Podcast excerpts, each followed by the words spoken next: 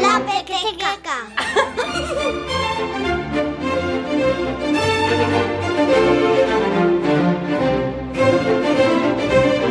Hola, ¿qué tal? Bienvenidos a La Pequeteca, un espacio que apuesta por la literatura infantil.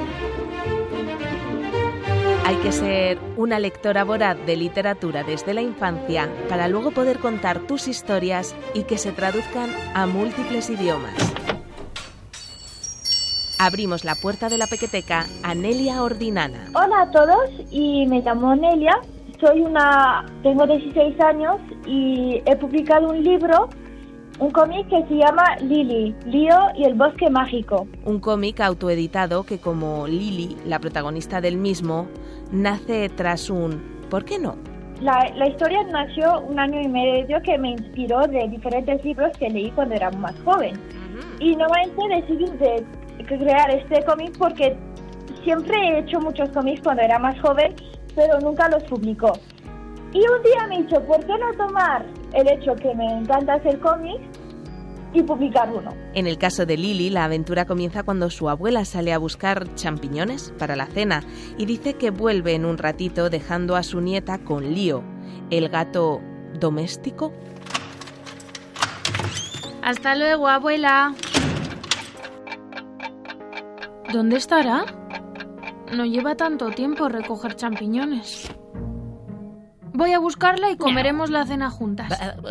Oye, no me dejes aquí. Lío, ¿estás hablando? Eh, Pues claro que sí. Eh, Llévame contigo y vamos a buscar a la abuela juntos. Bueno, vale. A ver, desde joven mi madre me llevaba muchos libros de la, de la biblioteca. Y entonces muchos eran como um, pequeños libros y pequeños cómics. De, y muchos los veía de, um, de tipo fantasía. Entonces desde muy joven ya estaba, ya estaba muy interesada en el tema del fantástico y todo eso. La creatividad en la infancia es fundamental, sostiene Nelia, y también lo es si quieres dedicarte a contar y dibujar tus historias. Y normalmente la creatividad se queda hasta 12 años, pero creo que la creatividad, si lees mucho, pues aún la tienes hasta ahora y también hasta adulto. Lo que lees en la infancia y en la juventud te marca, y en Lili Lío y el Bosque Mágico hay tres libros que sobrevuelan por sus páginas. Alicia en el País de las Maravillas es quizá el más evidente. Me inspiró mucho de, de esa historia y también de en Francia hay un pequeño libro que se llama El diario de Cereza. Es nuevamente francés y también me inspiró de este libro. También me inspiró de la, de la historia de Caperucita Roja. Chica, era un mixto de estos tres. La rubita Lili, el gato que habla, una aventura en la que se van a abrir muchas puertas y portales, después de cerrar la de su casa para salir a buscar a su abuelita.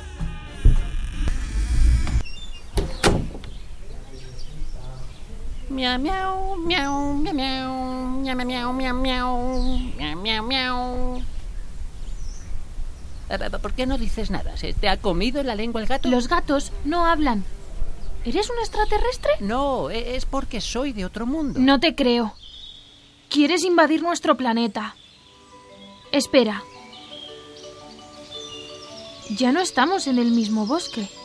Mira estas hojas tan raras. Yo vengo de este bosque raro al que te refieres. ¿Y por qué estás aquí y no en tu mundo?